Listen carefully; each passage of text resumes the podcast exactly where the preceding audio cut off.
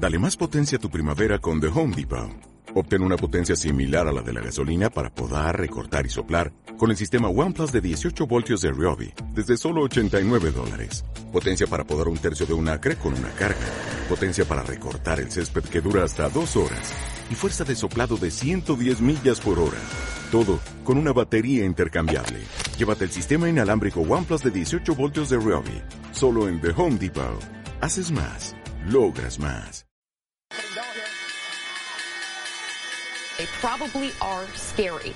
But the reality here is that the markets have been climbing now Ding, for ding, ding, five ding, ding, years. ding, ding, ding, ding, ding, ding. In Wall Street with their algorithms, and short and buying and hedging and options.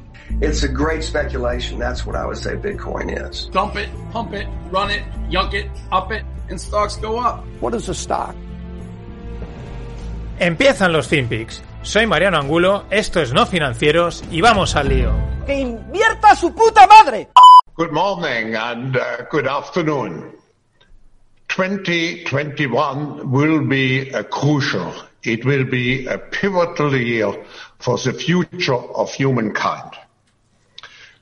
It will be crucial because we have to continue to fight the virus, but we have to move out of the pandemic and we have to create sound economic growth which is more resilient, more inclusive and more sustainable.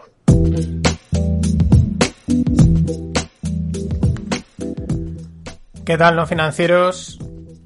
Este que oís es el profesor Klaus Schwab, el fundador y el CEO del World Economic Forum. Y bueno, pues aparte de su inglés trastabillado, lo cual choca bastante para ser un personaje tan importante, bueno, pues estos son los que están detrás del Gran Reset y de todas las movidas, que al final, fijaros lo que dice, ¿no?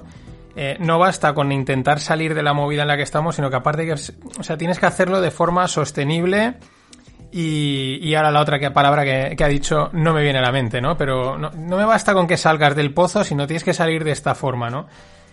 ¿Por qué? Pues mm, en la semana que viene es el Foro Económico Mundial, esto que se reúnen en Davos, pero en este año no se van a reunir, va a ser todo online y ellos siguen pues a, con su matraca, ¿no? Y bueno, de momento parece que ellos van, van ganando la partida. Los que también van ganando la partida es China. El, el GDP, el PIB China, de China eh, ha subido en 2020 un 2,3%. Es el más bajo de los últimos 40 años. China lleva un crecimiento espectacular. Pero comparado con el resto de países, que la piña es enorme, pues mmm, vamos, podríamos decir que como un auténtico tiro.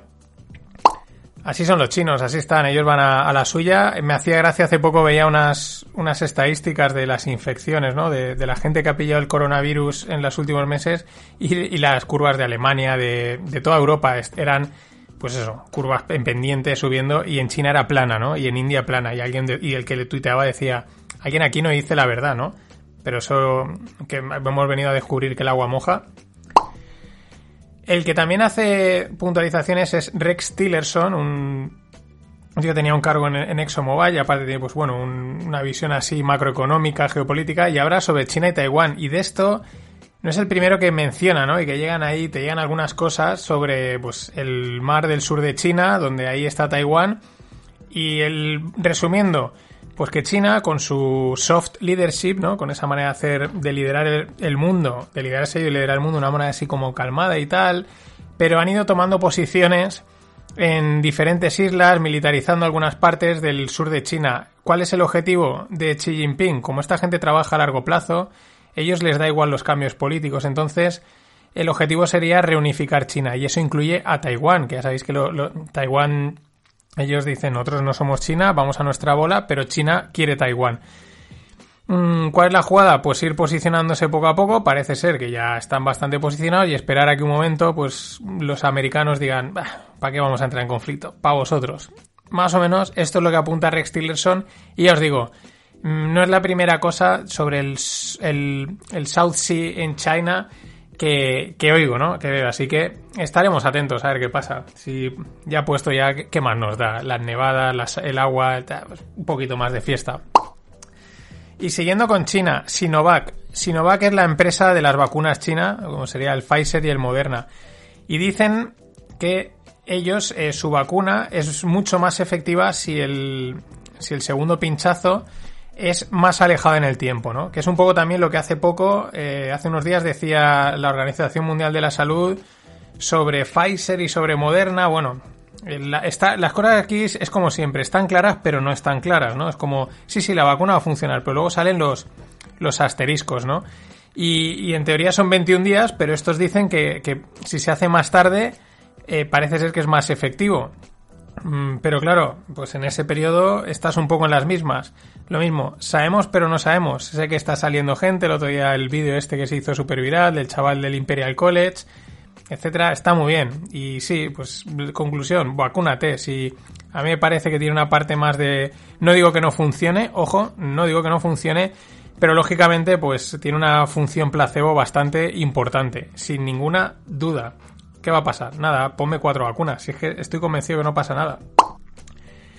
Y siguiendo con las derivadas, las consecuencias del, del maldito COVID, que quizás no se hablan tanto, pero están ahí y de alguna manera yo creo que todos las intuimos, el tema de la cadena de suministro global en diferentes aspectos, ¿no? No solo industrial, sino de alimentos. En este caso hablo de suministros industriales.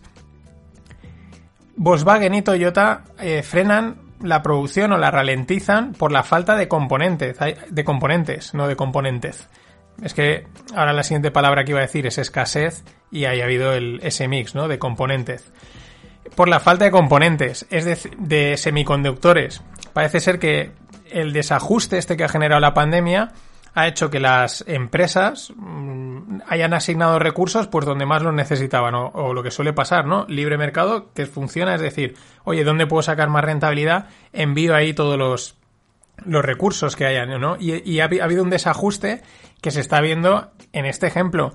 Yo el otro día lo vi, fui a comprarme unos cascos a una tienda aquí en el centro de Valencia y había visto por internet un, la marca AKG y ponían pues unos de 30, 40 dólares, perdón, 40 euros que ponían que estaban que la relación calidad-precio era buenísima, ¿no? Y es una marca muy buena. Y cuando le pregunté al dependiente me dijo, no hay. Digo, pero dice no. Dice, con la movida esta, rotura de suministro, eh, rotura de stock y no saben cuándo van a tener.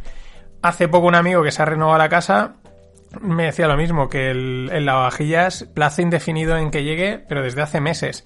¿Por qué? Rotura de suministro.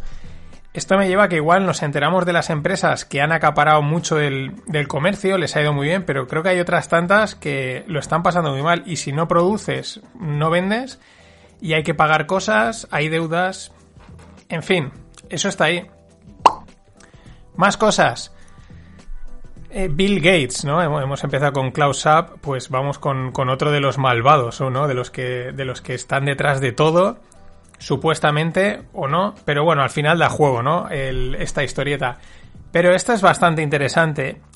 Se destapa Bill Gates como el mayor propietario de tierras agrícolas en Estados Unidos. Él ha ido comprando, ha ido comprando y es 242.000 acres eh, de 19 estados. El mayor es el dueño de, de, tierras de, para, para cultivar, ¿no? Ya estaban ahí diciendo, guau, este tío sabe la que viene, va a haber problemas de, inflación, problemas de comida, ya está posicionada, etcétera, ¿no? Pero bastante curioso además que un tío tan tecnológico haga una apuesta tan grande por, por tierras, por tierras donde cultivar, pues maíz, trigo o lo que se cultive allí. Y siguiendo con Microsoft, esto es algo que mm, en el pod en el que hablé del Gran Reset a través de un, pod, eh, un, de un post de Zero Hedge lo mencionaban así de pasada y, ahora he encontrado otra vez he encontrado las noticias de 2016, pero es fascinante a la vez que un poco perturbador. Microsoft hizo pruebas, o ha estado haciendo, o ha hecho, como lo queramos, o sigue haciendo, eh, para almacenar datos en nuestro ADN. Parece ser que la configuración del ADN, etcétera, pues permite la almacenación de, de, almacenamiento de datos. Toma ya como estoy hoy. Y habrían probado almacenar una canción del grupo OK Go, estos que hacían unos videoclips que bastante chulos, bastante coordinados, pues en las cadenas del ADN. ahí estamos, ¿no? Ya esto perfecto, perfecto. Las vacunas, el no sé qué, me, quieren controlar, voy a llegar mis canciones, voy a llegar mis podcasts almacenados en mí mismo. Esto es impresionante. Y hablando de datos, WhatsApp retrasa tres meses su nueva política de, privacidad, ¿no? Para, para implantarla dicen que por dudas, por confusiones, sí. A ver, que la habéis liado gordísima con lo de Trump, con la censura, con toda esta movida. Eh, las altas en Telegram se han disparado a una manera pero espectacular. Lo comenta Pavel Durov, que es el fundador de Telegram, lo ha comentado en su grupo y aparte lo ves. Cuando tú ya tienes Telegram eh, y alguno de tus contactos entra, pues te, te, avisa, ¿no? Fulanito se ha dado de alta de Telegram, lo, ves, ¿no? Y es verdad que últimamente, tampoco tenemos miles de contactos, pero es pam, pam, pam, pam, ¿no? Todos los días una o dos personas se están dando de alta y eso a nivel mundial creo que han, bueno, no, sé cuántas sean las cifras, eh, Telegram son 500 millones de usuarios pero creo que en un mes han sumado 25 o 30 millones y, y increciendo, ¿no? Pero no, es que WhatsApp dice que tenían dudas, ya, ya, ya. Que os habéis acojonado, amigos. Y vamos con los 5 equipos más valiosos de la NBA. Un dato curioso, de estos que molan. El primero, los Knicks. 5,4 billions. luego los Warriors, 5,2 billions. Los Lakers, 5,14 billions los Brooklyn Nets 3,4 billions y los Boston Celtics 3,18 billions. Mm, ¿Qué es lo que más llama la atención? Vale, son. Ahí tienes a dos de Nueva York, porque los Brooklyn y los Knicks, pero es que lo que llama la atención de los Knicks es que hace años que no ganan nada. Pero vamos, o sea, es una, es una franquicia que, que porque está en Nueva York, pero es, es un auténtico desastre deportivamente y deportiva y creo que económicamente tampoco que sea una gran maravilla. Pero claro, estás en Nueva York, tu segundo equipo, que son los Brooklyn Nets, ahí está, el cuarto en valoración. Datos curiosos. Más cosas. Jim Simons deja Renaissance Technologies. Que este tío se ha hecho súper famoso porque, bueno, es un matemático que montó un hedge fund llamado Renaissance Technologies y lo ha petado, lo ha petado durante todos estos años. Unos rendimientos realmente espectaculares, unas comisiones también muy altas pero hay historias curiosas de empleados que tenía dentro, porque tiene como dos fondos, y un fondo era como que solo lo podían gastar una serie de gente, empleados y una serie de gente elegida, ¿no? Pues cuando algunos empleados los tiraban, eh, han tenido litigios porque los empleados decían, bueno, me tiras, pero yo quiero seguir en el fondo, ¿no? Porque da unas rentabilidades espectaculares. Es un, bueno, pues es un, un hito en el mundo este del, de lo que se llaman los quants, ¿no? que son matemáticas aplicadas al mundo de los mercados financieros de una manera muy, muy potente. ¿no? Y os traigo una cosa que encontré que iba buscando porque últimamente es un tema que he oído bastante, sobre todo en los podcasts americanos, se habla ya con cierta naturalidad y se menciona, se explica. Aquí diríamos, ¿no? En el, en el lenguaje este cursi, progre, como sea, de eh, normalización, visibilidad. Mm, bueno, Mm, pero bueno, que se va hablando más de las drogas psicodélicas, de la psilocibina. Parece ser que tiene, eh, bueno, que tiene unos efectos muy buenos en, estrés, en, temas de estrés, estrés postraumático, en enfermos terminales, gente con depresiones, incluso la gente, ya os digo que en algunos podcasts los he oído que las han probado, estando sanos, dicen, oye, pues como que les ha ayudado, ¿no? Mm, si son totalmente naturales, parece ser que no dejan resaca, que tampoco crean adicción, es decir, no, a priori parece que no son tan malas, pero lo que me llama la atención es que cada vez se van oyendo más, ¿no? Y creo que es un, un, sector que va a crecer mucho y lo vamos a ir mucho. Y como prueba es que este mes ha salido a cotizar el primer ETF psicodélico de empresas metidas en el, en el mundo de la, de la psilocibina y de la, de la psicodelia. Por parte, el ETF está creado por parte de Horizons ETFs, que son canadienses, y bueno, pues como muchos ETFs, desde aquí no son accesibles porque por temas regulatorios, etcétera. Pero quedaos con esto, la psilocibina y las drogas psicodélicas, ojo, porque creo que, nos, que os vayan sonando.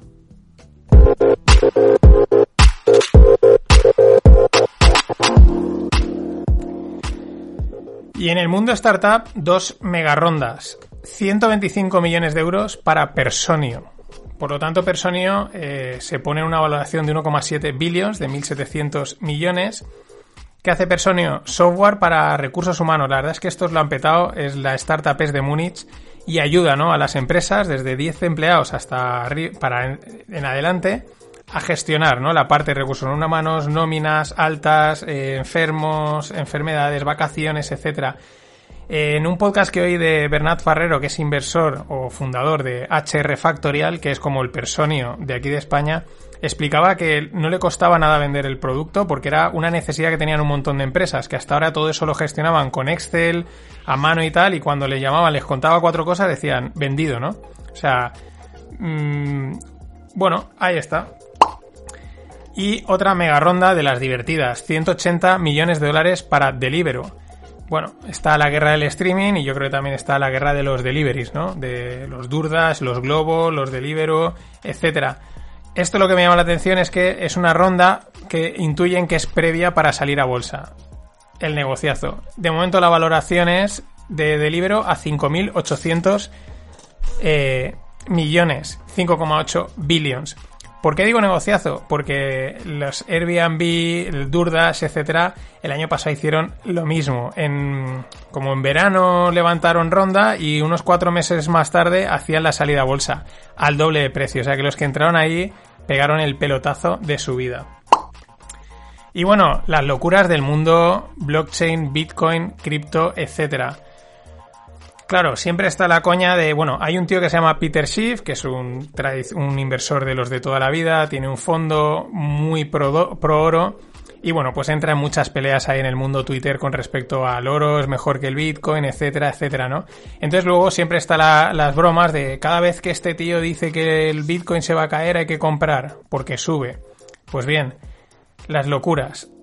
Os dejo en la newsletter un bot que invierte en función de los tweets que se publiquen. Entonces tú puedes ponerle y decir, cuando esta cuenta, la que sea, publique que Bitcoin va a subir, pues tú me, me, vendes Bitcoin, ¿no? Me pones corto. O, lo, o sea, pues según el tweet que se publique y la información que tenga, tú puedes estar invirtiendo automáticamente.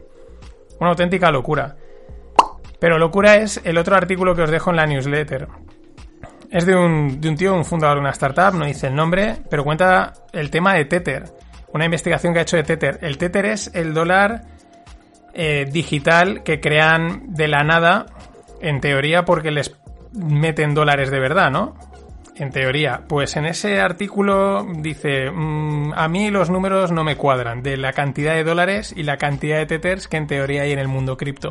Enseguida salieron todos los fanáticos bitcoiners a decir que todo eso es mentira.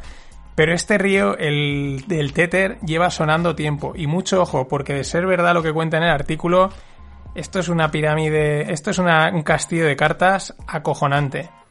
Hasta mañana. So, how do we make money from home? For starters, this is not a sponsored video. We just get this question all the time, and honestly, the answer is really simple. So basically, I just trade stocks on an app called Robinhood, which I left a link in our bio if you want to check it out. It's free to download, free to sign up. They actually give you a free stock, so they're paying you to sign up. Um, but again, not sponsored. And I know trading sounds intimidating. Here's my strategy in a nutshell. I see a stock going up and I buy it and I just watch it until it stops going up and then I sell it and I do that over and over and it pays for our whole lifestyle. Um, if you're wondering how much you can make doing this, in this month I turned about 400 into 14,000. And in this month, I turned less than a thousand into twenty thousand. And honestly, my favorite part about this isn't even the amount of money you can make, but just the fact that we don't have to go to a nine to five job. Yeah, we can focus on things that we actually enjoy doing. So if you have friends that like want to make money from home, you can tag them or send them a link. Or if you make money this way, share it in the comments.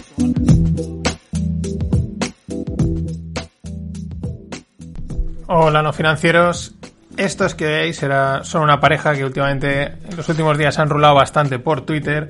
Son TikTokers, Investors. Hay una cuenta de, Twitter que se llama TikToker Investors que sacan pues un montón de este tipo de gente. Esto es lo que está cociendo. Gente que te dice, bueno, el mensaje es más viejo que el hilo negro, eh, mm, vive sin hacer nada, qué fácil es ganar dinero, etcétera, ¿no?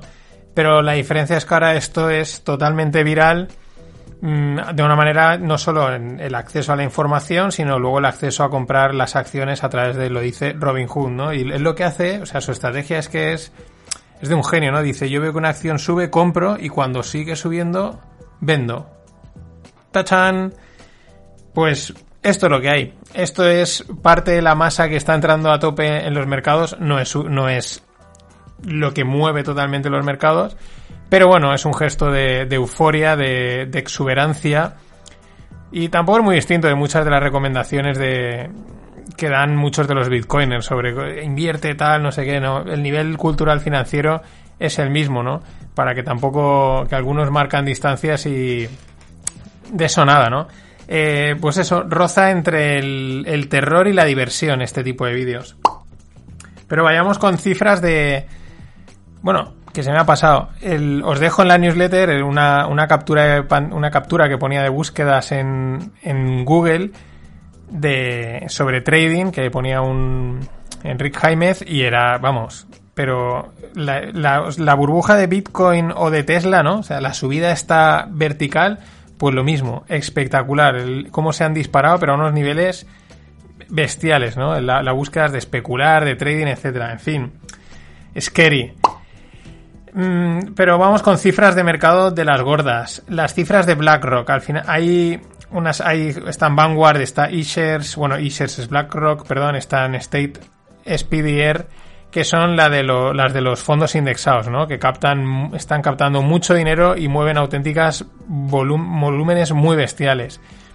Las cifras de BlackRock, que es, eh, los productos son los eShares, en el cuarto trimestre del año pasado ha llegado a alcanzar 8,7 trillions de activos bajo gestión. O sea, una auténtica barbaridad, ¿no? es verdad que últimamente mm, este tipo de, de inversión, ¿no? Que es la indexación, pues ha, pues ha tenido mucho éxito, bajas comisiones, eh, está muy demostrado que nadie puede batir al mercado en el largo plazo, que solo el mercado se bate a sí mismo, pues te indexas, ¿no?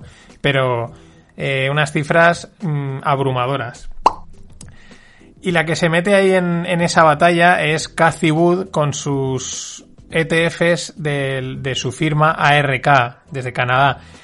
Bueno, mm, esta se ha puesto desde que ha entrado, bueno, sus ETFs han, empezado a estar, no en España, pero sí en un montón de, de casas de, de, inversión de una manera disponible y entonces como lo estaba petando con sus estrategias y además tiene unos ETFs muy específicos, pues vamos, está ahí en auge, muy de moda, todo el mundo últimamente preguntando por los ARK. El detalle, fijaos si está de moda, que en cuanto a captura de, pasta, ¿no? En cuanto al dinero que le ha entrado diariamente supera a BlackRock, ¿no? BlackRock es el volumen en total que está gestionando, hemos dicho 8,7 trillones, pero esta Cathy con sus ARK está captando más pasta por día a un ritmo de 500 millions con M, ¿eh? 500 millions por día. Espectacular. Y vamos con las declaraciones de Yellen. Yellen va a ser la, próxima secretaria del, Tesoro en Estados Unidos. Va a sustituir al... Esto se va a agradecer al nombre impronunciable de Steve Mnuchin. M-N Mnuchin o algo así. Una cosa difícil de, pronunciar. Y bueno, es interesante, ¿no? Va a hacer ahí un combo con Powell, que es el que le da la maquinita de imprimir. Y declaraciones como... Mm, son una de cal y una de arena, ¿no? Es como por un lado parece que va a ser una tía muy dura, pero por otro lado parece que se va a plegar al dispendio, ¿no? Dice que la administración Biden está preparada para usar todas las herramientas disponibles para enfrentarse a las prácticas injustas, ilegales y abusivas de China, cuando parece un poco lo que siempre parecía es que Biden iba a ser un poquito más flojo, ¿no? Pero esta dice no, que Creo esto que esto creo es el juego entre el poli bueno y el poli malo, ¿no? Y ahora sale diciendo que no, que van a ser muy duros con China. Eh, también dice Yellen que su administración no va a buscar un dólar más barato. Quiere que sea el mercado el que ajuste los ratios, lo cual, mm, pues, dice, es como, está diciendo, no va a buscar un dólar más barato, es como decir, vamos a intentar que el dólar se fortalezca, se fortalezca, pero al mismo tiempo dice, no, que sea el mercado quien ajuste los ratios. O sea, mm, hay un poco de incongruencia, amiga. Luego dice, los tipos de interés, que este es el tema, a estos niveles son una señal de cambio estructural.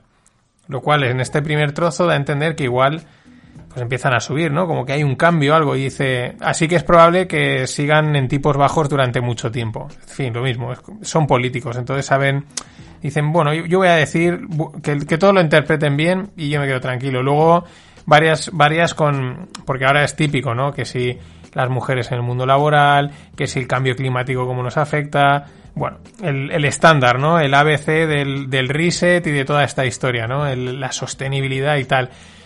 También dice, además, esto es curioso, lo ha repetido varias veces, que, que, Biden no va a subir impuestos ahora, que con esta situación, que no, que no, lo ha dicho varias veces, lo cual esto suele ser que los subirán. Y luego eh, dice que las criptomonedas son especialmente preocupantes para la por la financiación del terrorismo y el lavado de dinero.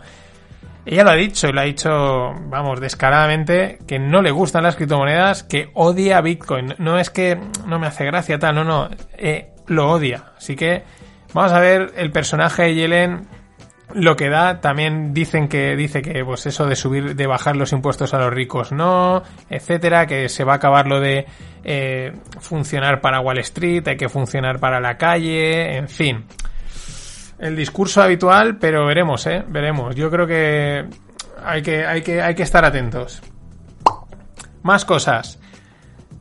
18 billions, ahora con B, 18 billions generan de revenue los eh, AirPods. 18 billions. Solo los Apple, solo con esos casquitos, mira que tiene que puedes comprarte miles y miles, pero solo con eso genera 18 billions. Es que es espectacular genera más solo los casquitos que lo que genera, por ejemplo, eh, Colgate. Podríamos hacer la coña, hay más marcas, ¿no? Que la gente eh, se gasta más dinero en cascos que en, que en pasta de dientes, ¿no? No es así, pero quedaría bien como la coña. Pero también más que Mastercard, Mastercard que Nvidia, que Adobe, que Salesforce. Unos cascos. Impresionante, impresionante el poder de la marca, porque la calidad de sonido la puedes encontrar en cualquier otro casco sin ninguna duda con un precio similar, pero lo que hace la marca, lo que hace el, margen que le mete la marca. Más cosas. General Motors. Subía en bolsa, ¿por qué? Porque tiene una startup llamada Cruise, que es de coches autónomos, y bueno, va a recibir una inyección de pasta de, pues para acabar de desarrollarlo, entre la que está Microsoft. Es decir, resumiendo, mmm, hay partnership, digamos, entre General Motors y Microsoft para lanzar un coche autónomo. He dicho antes eléctrico, pero quería decir coche autónomo. Pero vamos, los autónomos son eléctricos. Y así estamos. Mm, se van sumando alianzas, daros cuenta. Eh, comentaba Hyundai con no sé quién, eh, ahora no me acuerdo cuál era el otro, Foxconn con otra startup. Es decir, van sumando alianzas entre tecnológicas y empresas del coche para, sacar esto adelante. Es decir, sigue está aflorando más competencia de la esperada eh, para Tesla. Y hablando de Tesla, pues vamos a Elon Musk sin, sin hablar de Tesla, de Marte. El tío, mm, su plan es enviar un millón de personas, un millón de personas a Marte en 2050 es que este le da igual. Él dice, mira, mm, yo lo hago, ¿no? Tengo pasta tal y a tope, ¿no? Y lo que sea. Un millón de personas a Marte en 2050. ¿Cuál es el plan? El plan es construir mil Starships. Starships son esta que enviaron hace poco, que sube, baja, que es así gris súper grande, que saldrían tres veces al día. ¿Vale? Acordaos, la Starships, esta está ahora mismo en testeo, están lanzándola, probándola, pero dicen que esto va rápido, que enseguida la tienen, la tienen lista lanzarían mil Starships que saldrán tres veces al día, pues como el tren, ¿no? Hay el de la mañana, el de mediodía y el de la tarde. Y además el tío es bastante guasón, dice, ah, no os convence, va a haber mucho trabajo en Marte. Tal cual, ¿eh? Dice, que no os convence iros para allá, va a haber mucho trabajo. Él lo que dice es que tiene que estar a un precio asequible, que cualquier persona pueda ir, pueda ir a Marte, incluso si hace falta con condiciones de financiación muy buenas, ¿no? Y por eso dice, ¿no os convence? Pues sí, allí va a haber un montón de trabajo. ¿Cuál es la otra historia? Dice que hay que aprovechar cuando las órbitas de la Tierra y Marte se alinean. Esto sucede cada 25 meses y es una ventana de 30 días de tiempo, ¿no? Es decir, en esos 30 días es cuando saldrían las mil naves, ¿no? A tope. Pam, pam, pam, pam. esto está ahí, ¿eh? Esto está ahí. Y siguen y quien y este no está solo en la carrera espacial. ¿Quién es el otro? Jeff Bezos con su empresa Blue Origin, que por cierto la fundó en, el año 2000, ¿eh? Esto no es que lo fundó hace dos días. En el año 2000 fundó Blue Origin. Eh, recordar que Bezos vende un billón, ahora esta es con B, un billón en, en acciones, ¿no? Es decir, no sé cuántas acciones serán esos actualmente, pero un billón de dólares, de un, me estoy liando, mil millones de dólares al año de sus acciones de Amazon para financiar esta empresa, aunque este año parece ser que ha llegado a vender hasta 10 claro, en máximos pues aprovechas. Bueno, ¿Por dónde van los de Blue Origin? Pues pretende ahora en abril lanzar su nave que se llama New Shepard con gente ya, con gente ahí dentro, lanzarla y probar a ver eso, qué tal. Su, el New Shepard es su cohete de turistas. Y ya que hemos hablado de estos dos, hablemos del tercero en discordia, Richard Branson con su Virgin Galactic. Virgin ya ha hecho pruebas enviando gente ahí al, no al espacio, ¿no? Pero esa zona intermedia, tal. Y ahora por fin va a lanzar eh, pues una, una pila de, de satélites en órbita con su Virgin Orbit.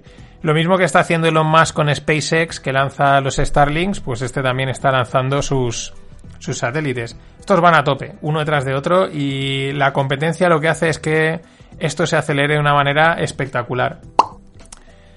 Y antes de pasar a las startups, una cosa que encontré de casualidad en Twitter ayer que me parece fascinante.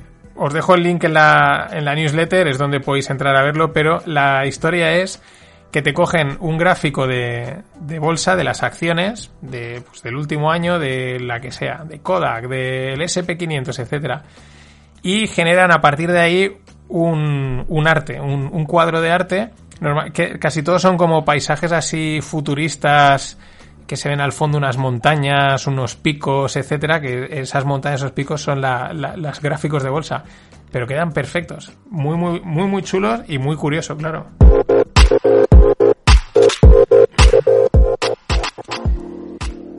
Y bueno, empezaba hablando de BlackRock y ahora también. BlackRock entra en Clarity, que es Clarity, bueno, Clarity ahí, que es ¿Qué es esta empresa? Esta empresa es de una española, una auténtica crack, una emprendedora a tope llamada Rebeca Minguela, que hace unos años vendió una empresa de reserva de vuelos y no sé qué, y pues ahora se ha plantado en Estados Unidos, lleva ya unos años ahí desarrollando este Clarity ahí, y entonces BlackRock ha entrado en el capital.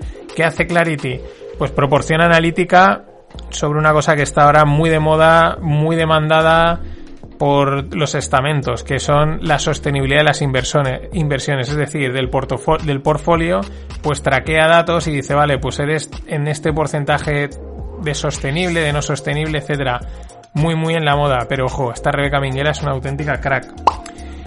Y otra, otra empresa, que no otra chica, otra empresa que, bueno, pues está siempre en, en el brete, ¿no? Globo eh, llega a un acuerdo con una suiza, con una inmobiliaria suiza llamada Stonebeck para invertir 100 millones en comprar locales para que para montar dark stores. ¿Qué son las dark stores? Pues mmm, son mmm, tiendas a las que no puedes acceder y dan servicio, ¿no? En pocas palabras, como centro, como pequeños centros logísticos, ¿no? Para dar mucha rapidez y potenciar el Q-commerce. ¿Qué es el Q-commerce? El quick commerce. Ya no es el e-commerce es una cosa y este es el, el Q-commerce. Es mmm, creo que lo conté, me apetece ahora comprarme una Play y tenerla ya aquí, pues eso es Q-Commerce. Voy a pagar un poco de más, pero es que quiero la Play ya. Son las 9 de la noche, pues a las 9 y media quiero la Play aquí y lo voy a pagar. La única manera de dar servicio a ese tipo de, de demanda, que parece que es creciente, son con estas dark stores. Mm, eso, mini almacenes en el centro de las ciudades. Para que nos hagamos una idea, calculan que para una ciudad como Madrid o Barcelona harían falta como unas 10 o 15 dark stores. Muy interesante esto. Y luego otra cosa que encontré ayer de casualidad, de repente te sale un montón en, en varias en Twitter, en LinkedIn tal, de repente Clubhouse.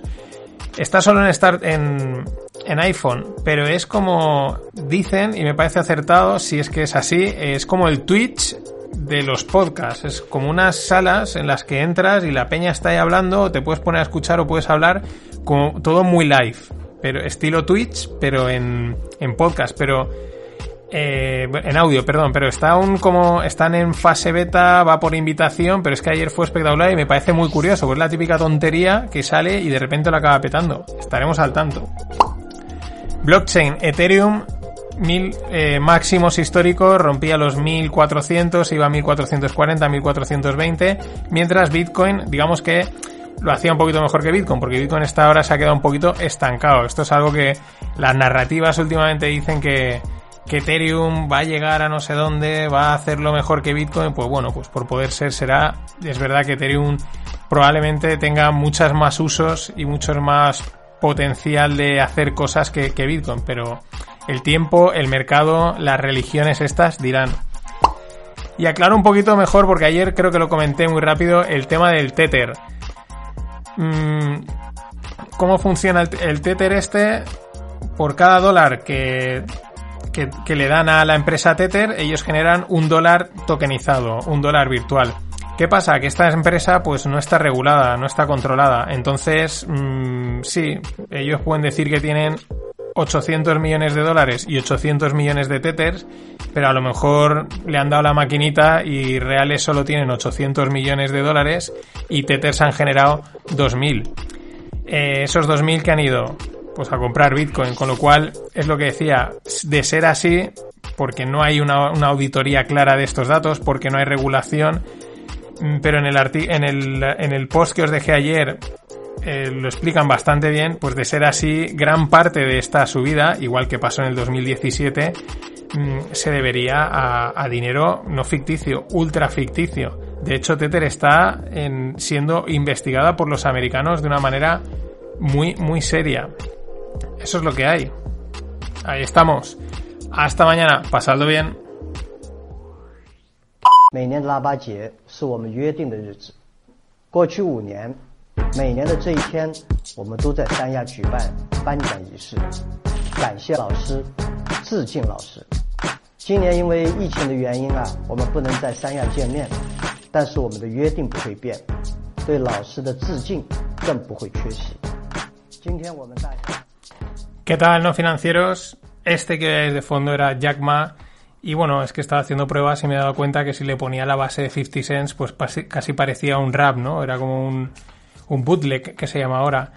Eh, bueno, ¿qué ha aparecido? Que Jack Ma ha aparecido, que no estaba muerto, llevaba desde octubre missing y ha, dado, salido. Esta, esto es una conversación que tenía con unos profesores rurales, así que bueno, pues todas las, las elucubraciones de momento quedan fuera. Veremos, por este culebrón evidentemente no ha acabado. Y el que también está fuera ya es Trump, ya ha sido la toma de posesión de, por parte de Biden. Trump ha hecho un discurso muy suave diciendo que bueno, que le da pues que le vaya bien, que todo, etcétera, que le ha felicitado mucho a su familia, etcétera. Y bueno, pues ya se han acabado todos los males del mundo y ya todo el mundo debe ser feliz y happy porque Trump ya no está, por fin no está Trump.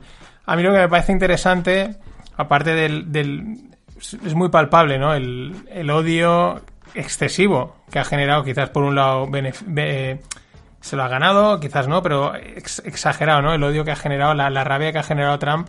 Y esto es una de las cosas que puntuaba Taleb, creo que con inteligencia, ¿no? Eh, respecto a quizás cuál ha sido el fallo de Donald Trump, porque yo estoy convencido que a la larga va a quedar como un buen presidente en cuanto a, a la política que ha tenido en, pues en general, ¿no? Tanto en el exterior como, como en el interior aparte que haya generado división y toda esta historia, ¿no? Pero al final la gente recuerda si tenía trabajo o no tenía trabajo, si mi hijo murió porque fue a la guerra o no. Pero una de las cosas que, puntuaba Taleb, que puntualizaba Taleb era el, el decoro, ¿no? Es decir, el, ponían como ejemplo en un hilo una escena de Los Soprano en la que Tony Soprano dice un don, ¿no? De, don de la mafia, ¿no? Del que más manda, no va en pantalones cortos, ¿no? Y es un poco la idea esta de que de que no te hagan caer la cara, ¿no? De que no te hagan sentir vergüenza ajena. Y eso, en general, vale para cualquier caso, para cualquier situación. Quizás eh, Jack Ma lo que le hizo es sentir vergüenza ajena a los a Xi Jinping y por eso se ha tenido que retirar un tiempo. Pero eh, Taleb lo puntualiza en el sentido de, pues, a altos niveles, ¿no? Altos rangos. Habla en general de líderes. Líderes que tienen que. No basta simplemente con que hagas, tomes buenas decisiones, sino también tienes que dar una imagen y quizás este ha sido el, problema de Trump, ¿no? Que le han, le han, apretado, él también ha querido jugar ese, a, ese, a esa, esa partida, ¿no? Y ha generado una polaridad excesiva, ¿no? Pero bueno, eso, eso es lo que hay. De hecho, el, el, su último discurso llama bastante la atención porque es como muy soft, ¿no? Como muy, muy bueno, pues ya está, ya se ha acabado el papel de Trump presidente, ya se ha acabado y ahora pues vuelvo a ser el Trump de siempre. Además ya ha conseguido lo que quería, pues no sé, incluso parece un tío afable, ¿no? A ver, a ver qué hace ahora, a ver qué hace, a ver qué hace ahora Donaldo. Bueno, y China pasará a Estados Unidos, ¿no? Como en cuanto a, potencia económica, etcétera, pero te lo ponen así en el titular, pero es allá en el 2028 como pronto. Es que el COVID ha acelerado las cosas. Previsión al 2028. Pues no queda de aquí al 2028. Pues pueden quedar aún como cuatro o cinco olas más de estas del COVID o alguna pandemia más, o a lo mejor no pasa nada. Estas previsiones siempre es muy fácil hacerlas porque luego nadie se acuerda. Es verdad que China ahora está en una tendencia creciente en todos los sentidos y Estados Unidos pues lo venden como que está estancado, pero luego veremos los resultados de Netflix, ayer veíamos la cantidad de iPods que venden, etcétera. En fin, que hay que llenar, hay que llenar, hay que llenar la prensa y los medios. Un poquito más de internacional. Turquía emite, eh, consigue una emisión récord de eurobonos, 3,5 billones de dólares. ¿Qué son los eurobonos? Que esto es una confusión que puede, que, bueno, es que el propio nombre se presta, ¿no? No son bonos emitidos en euros, sino son bonos emitidos en una divisa diferente a la de tu país y comerciado fuera del país, ¿no? Es decir, eh, Turquía ha emitido bonos en dólares, pero que se están comerciando fuera de Estados Unidos, ¿no? Eso es un eurobono. Eh, eh, igual que está el eurodólar, ¿no? El eurodólar es una cosa también parecida, no tiene nada que ver con el euro, simplemente son dólares que están fuera de Estados Unidos circulando, ¿no? Pero bueno, es una emisión récord la de, la de Turquía.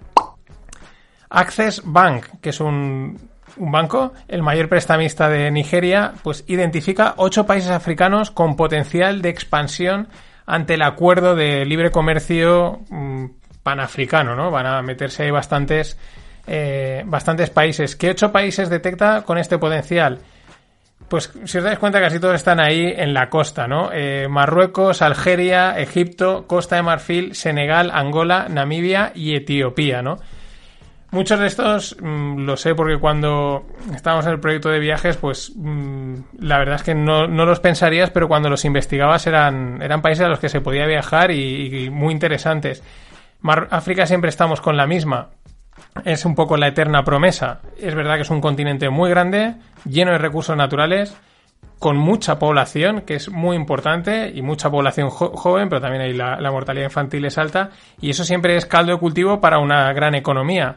Pero claro, están ahí los dictadorcillos, las mafias, eh, etcétera, y siempre está ahí como el potencial, potencial, ojalá arranque, porque yo creo que sería muy bueno y daría mucha estabilidad al mundo. Y Sí, sería una alternativa muy interesante. Así que ahí están.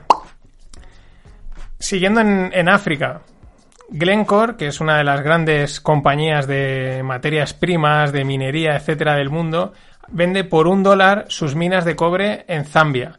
Bueno, las minas Mopani.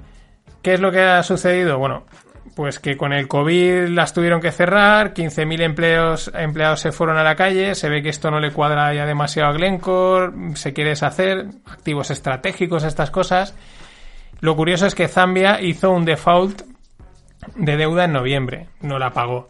Y ahora, pues para hacer esta compra, incrementa su deuda, porque claro, evidentemente, este que, esto que las minas estén vendidas por un dólar lleva una contrapartida. La contrapartida es que se comprometen a pagarle la, 1.500 eh, eh, millones Zambia a Glencore, que lo saca de deuda. Pero lo que mola es la operación que hay detrás. La operación es finísima. Está hecha a través de las Islas Vírgenes. Es decir, Glencore tiene una empresa allí, porque ¿quién no tiene una empresa en las Islas Vírgenes? Y entonces, a través de ahí, han emitido como una especie de deuda un paquete accionaral que le compra a Zambia a cambio de pagarle los 1.500 millones. En fin, una operación offshore linda. Luego aquí en España nos regamos las vestiduras porque que si el youtuber tal se va a Andorra, que si el otro se queda, en fin. Esto sí que, esto sí que es mover dinero como Dios manda y no, no todas estas discusiones que, que bueno, que tienen sentido, ¿no? Porque pagar el doble del dinero que ganas, o sea, más de la mitad del dinero que se te va, bueno, ya lo hacemos todos. Imagínate si ganases más.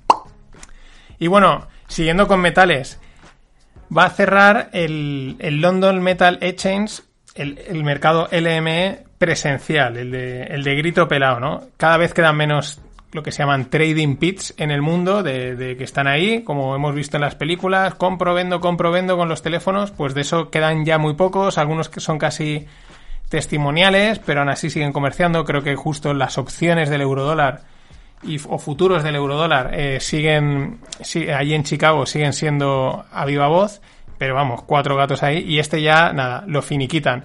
Es el mercado de metales más grande del mundo, además desde que se fundó en 1877. Pues ahí está. Más cosas. Emanuel Faber, CEO de Danone, en la cuerda. ¿Por qué? Pues porque La acción últimamente no va bien, parece que estratégicamente creen que podría hacer las, cosas mejor y entonces ha entrado un fondo llamado Bluebell eh, apretando, diciendo que aquí hay que cambiar las cosas, que, que no puede ser, que esto no puede ser. Pelea de espadas en torno a los yogures. Y los resultados de Netflix de 2020.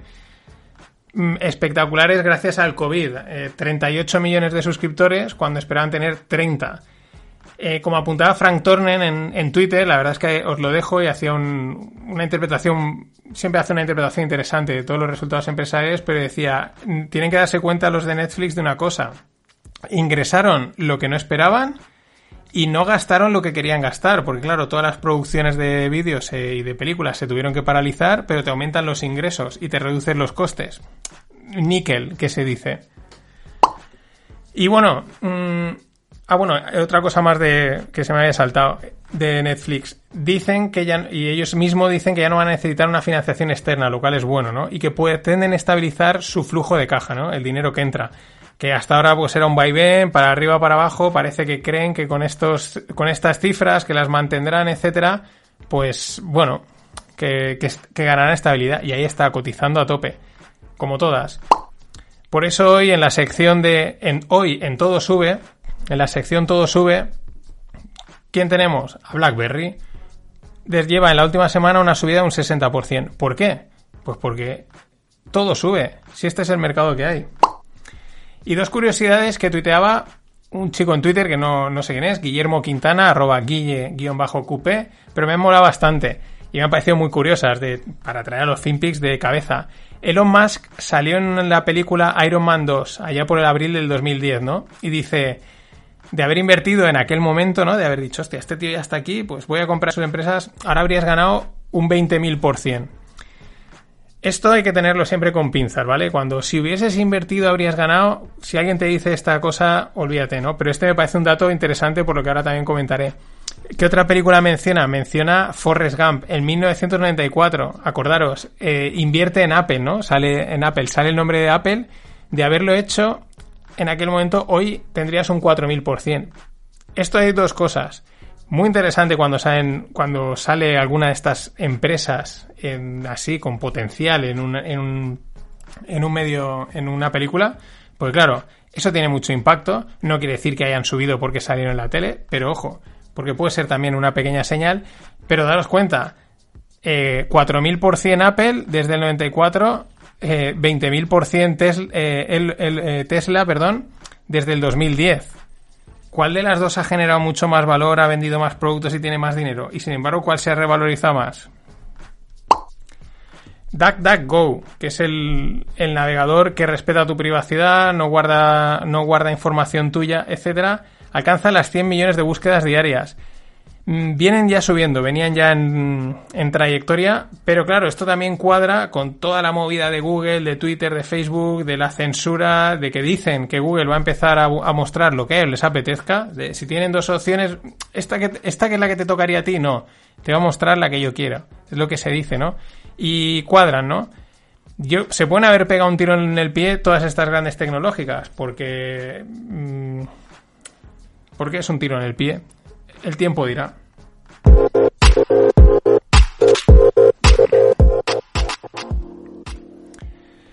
Y en startups, fijaros, Berlín tiene tres deca, deca compañías, es decir, que valen más de eh, 10 billions. El unicornio es de mil, de mil millones, de un billón, pues un decaunicornio podríamos decirle, ¿no? Un 10x unicornio, como queramos. Zalando, 24 billions. Delivero, Hero. Delivero no, Delivery Hero, que es como el globo, 27 billions. Y HelloFresh, 11 billions. Pero es que parece ser que hay varias más que están a puntito de, de auparse al, a las Deca Companies, a las Deca Companies, ¿no? A los Deca Unicornios.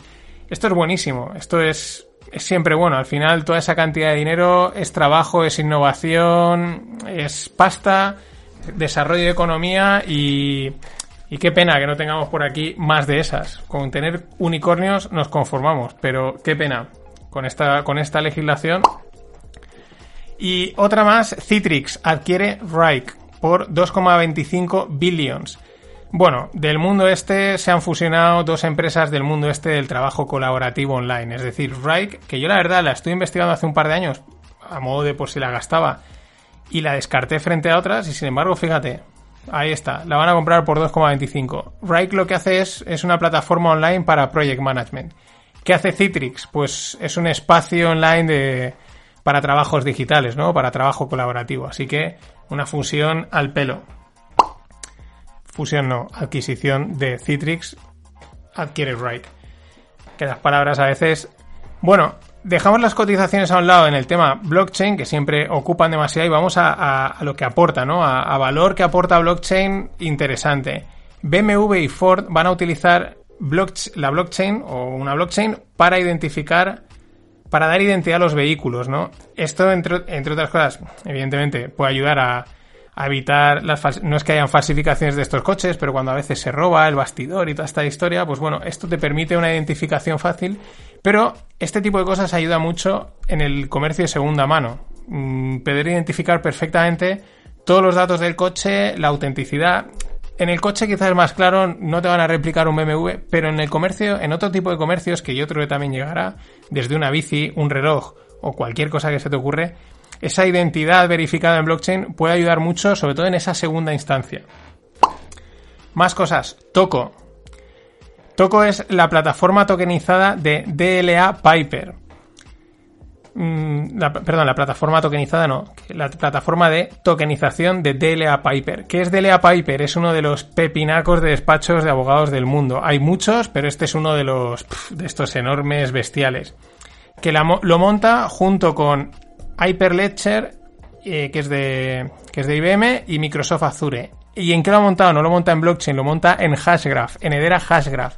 Este es un proyecto muy interesante. No es blockchain, no es, el sistema no es blockchain, es Hashgraph y el token se llama Hedera. Y este dicen, bueno, el, el planteamiento es bastante, yo creo que es muy inteligente, muy interesante, eh, muy rápido en las validaciones, menos comisiones, etcétera. Pero estos desde el principio han empezado ya a trabajar con grandes empresas. Tienen un board con unas 35 o 40 empresas en las que desarrollar proyectos y, llevarlos a algún sitio, ¿no? Que quizás muchas veces, a veces en, el tema este del mundo descentralizado hay que esperar a que la comunidad decida hacer cosas, ¿no? Mucho ojo porque yo creo que mm, esto, estos de Dera Hashgraph mm, hay que tenerlos en cuenta. Y luego Coindesk. Eh, Coindesk es una de las publicaciones oficiales que, bueno, oficial, es una publicación que tiene bastante información a, diario muy buena sobre el mundo blockchain. Y me ha llamado la atención un artículo en el que habla de convergencia. Oh, dicen de la convergencia que está llegando entre el mundo fiat, entre el mundo blockchain, que será muy bueno porque va a traer liquidez, porque va a traer innovación, porque va a traer seguridad a un lado, etcétera, etcétera. Lo que veníamos comentando eh, es un paso, es un paso del el, que empiecen a darse cuenta que esto no, al final no va a ser uno contra otro, sino qué puedo aprender yo de ti, qué puedes aprender tú de mí y vamos a sacarlo hacia adelante. Luego al final también meten su parte de no, Bitcoin va a ser cash y tal. Bueno, eso ya lo veremos, pero, pero sí, la tecnología esta ha venido para quedarse. Tranquilos, ¿eh? no hay prisa para, atenderla, para aprenderla que aún, aún, aún queda. Estaremos ahí. Nada más, hasta mañana. In the midst of uncertainty and turmoil, America's support for Israel's security must be rock solid. And as Iran continues to launch ballistic missiles, while it arms and funds its terrorist proxy Hezbollah, we must stand with Israel.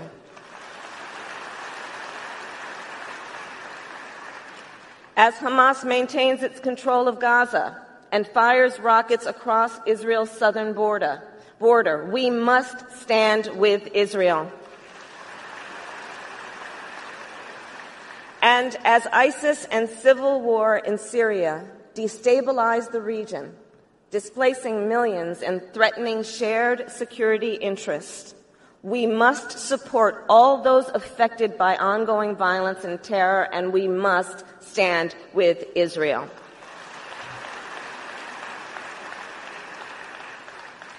Our defense relationship is critical to both nations. which is why I support the United States commitment to provide Israel with $38 billion in military assistance over the next decade.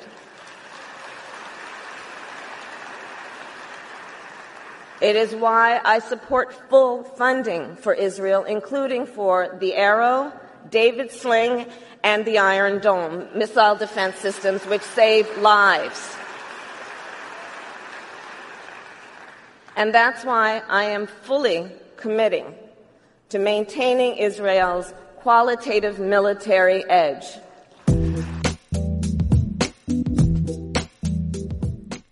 ¿Qué tal, no financieros?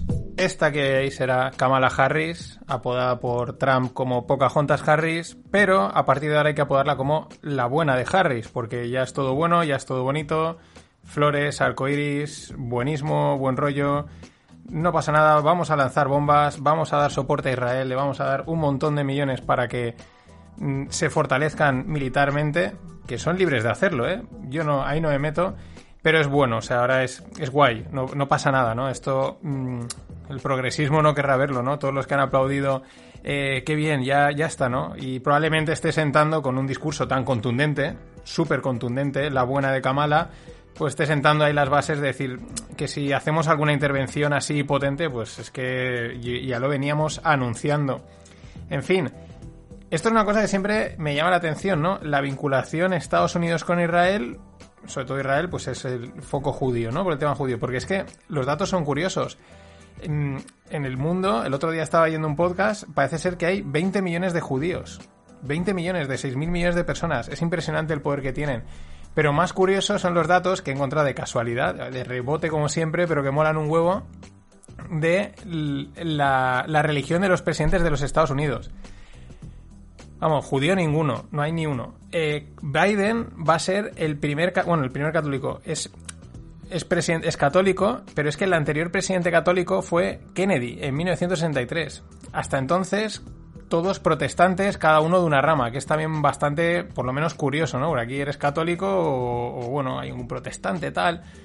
Trump era protestante presbiteriano, Obama era protestante así a palo seco, eh, Bush era protestante metodista, ¿no? Pero fijaos qué dato más curioso, o sea, son todos cristianos, protestantes, católico Biden y el, anterior fue Biden, eh, Kennedy, y sin embargo, esa vinculación con, Israel y con el tema, que tiene ahí también una componente religiosa, es siempre es fascinante.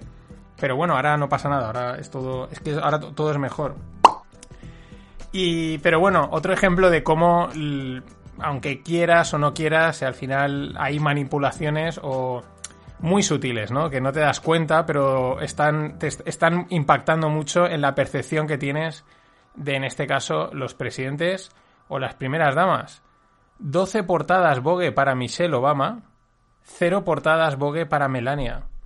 Esto es un short de Vogue, o sea, Vogue no es una revista de moda, pero si Melania, los vestidos que lleva ha sido espectacular. Le ha pintado la cara en, la toma de posesión, fue, era espectacular. Te gustará más una, te gustará más otra, por estética, por tal, pero los vestidos de Melania han sido... 12 portadas Vogue para Michelle, 0 para Melania impresión, o sea, descaradamente, ¿no? Y este tipo de cosas hacen, esto, este tipo de cosas influyen mucho en la percepción que todo que se recibe. Pero bueno, vamos con datos económicos, dejamos ya la parte así un poco más anecdótica, pero mola comentarla.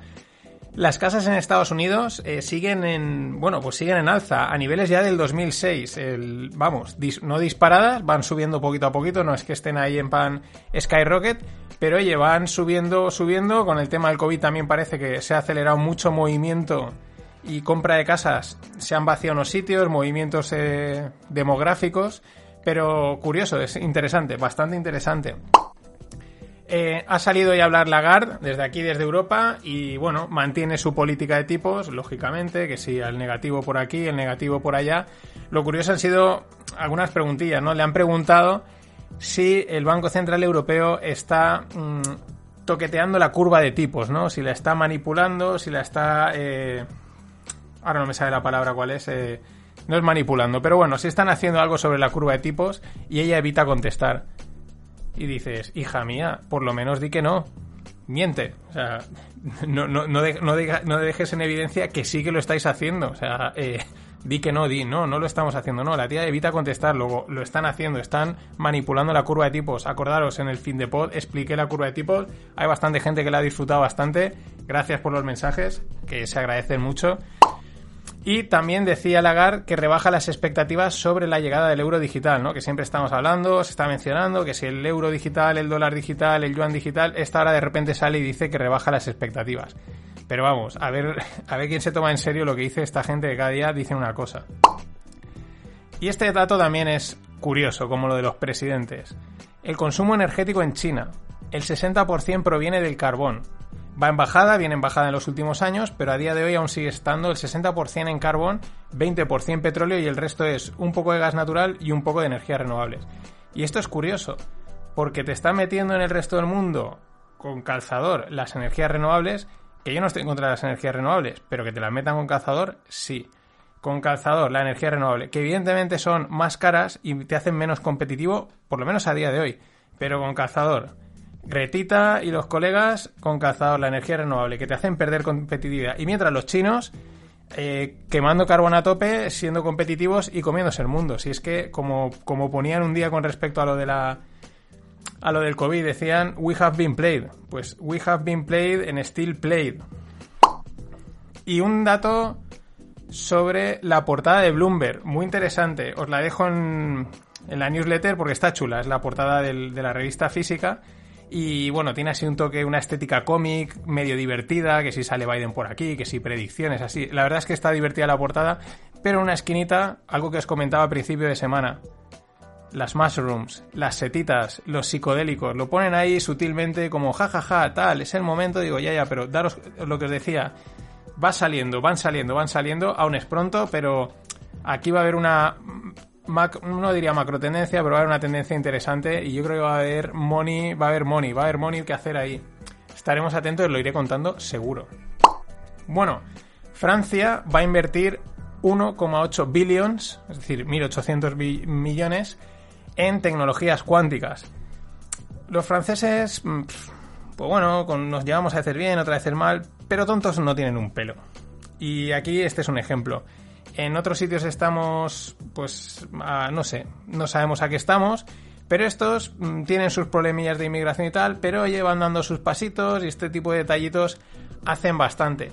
De todas maneras, mm, hablaremos de tecnologías cuánticas que están, la verdad es que están potentes y es, es un tema al que hay que ir metiéndole mano.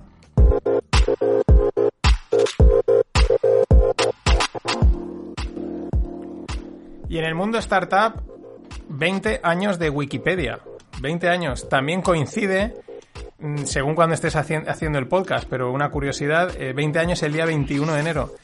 El 21 de enero a las 21 de la noche, 21 minutos, pues son eh, del año 2021, pues es el 21, 21, 21. Bueno, pues con que, no, con que no pase nada en estos años de desgracia, pues ya casi que nos conformamos, ¿no? De estas curiosidades que suceden. Y coincide que son los 20 años de Wikipedia. Que oye, su labor hace, la verdad es que es, es impresionante el proyecto. Es un proyecto, la verdad, bastante, bastante interesante, ¿no? Que así libremente, no sé si alguna vez habéis intentado meter algún post y si te lo estás intentando colar enseguida te lo banean. Es, y la propia comunidad. Mola bastante. Bueno, ronda 100.000 euros para tu, tu lecho al techo. Tal cual. Me ha molado esta idea, es, surge, la han contado, surge a raíz del tema del COVID, de aprovechar los espacios pequeños. Igual últimamente en redes sociales habéis visto estos vídeos de muebles que se pliegan, que se meten en sitios, etcétera. Pues esta es la idea, tu lecho, o sea, tu cama al techo. ¿Qué son? Son de aquí de España y lo que van a ser son distribuidores de varias empresas de Suecia, Francia, Alemania, etcétera, que hacen ese tipo de soluciones, ¿no? Y la verdad es que tienen su punto, ¿no? La cama se sube como con unos raíles, con un motorcito, entonces queda en el techo, no molesta, ganas un montón de espacio. La verdad es que eh, hay que decirlo, son soluciones hechas mm, ad hoc, ¿no? No es, no es que sea un pack que compras y lo montas tú en tu casa, tienen que hacerte tu propuesta y tal, con lo cual no pone precios, pero barato no, no será, pero me parece muy interesante y muy necesario por la razón de que pasamos más tiempo en casa por el maldito COVID y que cada vez los pisos son más pequeños y hay que aprovecharlos más. Otra, mm, esta es una ronda, sobre todo me ha, interesado el, de lo que va, ¿no? Pergamin, 660.000 euros, una startup polaca, pero que hace automatización de contratos. Lo hablaba con Álvaro en el rogle de la semana pasada, hablábamos de privacidad, salieron temas de abogacía, ellos están haciendo algo y es interesante porque hasta ahora siempre el tema legal ha sido como personalizado, ¿no? Eh, esto te lo tengo que hacer yo, pero se empiezan a dar cuenta que hay ciertos aspectos como eso, automatizar contratos, ciertos procesos pueden ser eso, digitalizados, automatizados, valga la redundancia, y ahí hay valor, hay valor no solo para las empresas, sino para los usuarios, porque es lo que comentamos en el Rogle. A veces como pequeños usuarios, o sea, mm, hay para cosas que a lo mejor dices, yo no voy a pagar a un abogado para esto, pero necesitas ese algo legal entre medias, no tiene sentido pagar y, y, lo necesitas. Con lo cual, este tipo de soluciones encajan perfecto y van, vamos a verlas crecer bastante seguro. Y luego 20 millones de ronda para Ironhack. Son de aquí de España, de Madrid, pero ya tienen nueve, nueve sedes en nueve ciudades de Europa, de Estados Unidos y América Latina. ¿Qué hacen Ironhack? Formación tecnológica, formación digital.